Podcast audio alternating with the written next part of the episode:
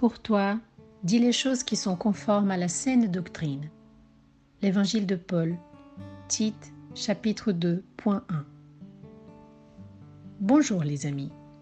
Nous commençons notre épisode d'aujourd'hui avec les commentaires de Tassio Rodrigues.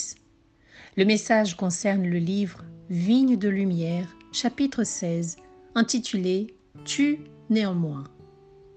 Psychographie de Francisco Cândido Xavier, où Emmanuel commentera le discours de Paul le plus tôt en disant Dès lors que de temps à autre tu n'inhibes pas ton besoin d'expression, tu seras poussé à parler en toutes circonstances.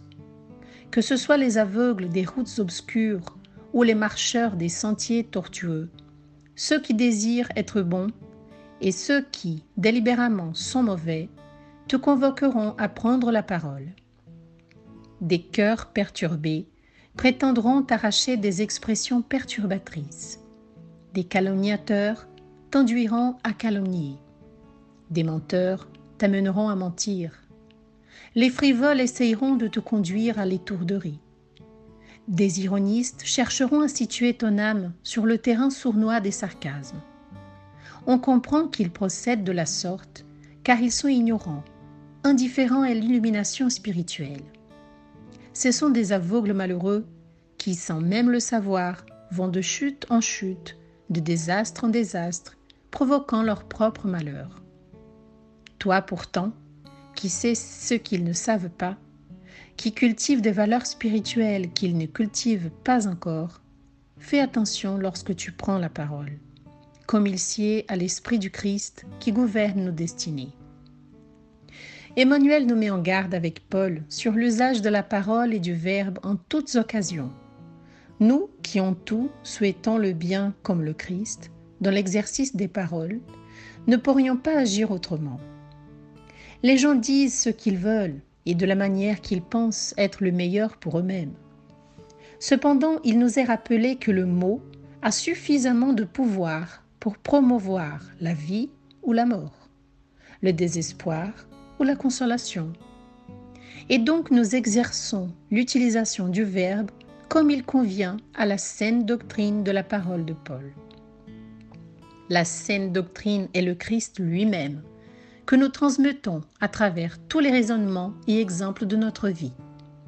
Certes, nous n'avons pas besoin d'être à la tête d'un noyau religieux, ni même de faire des expositions publiques pour être considérés comme des véhicules du message évangélique.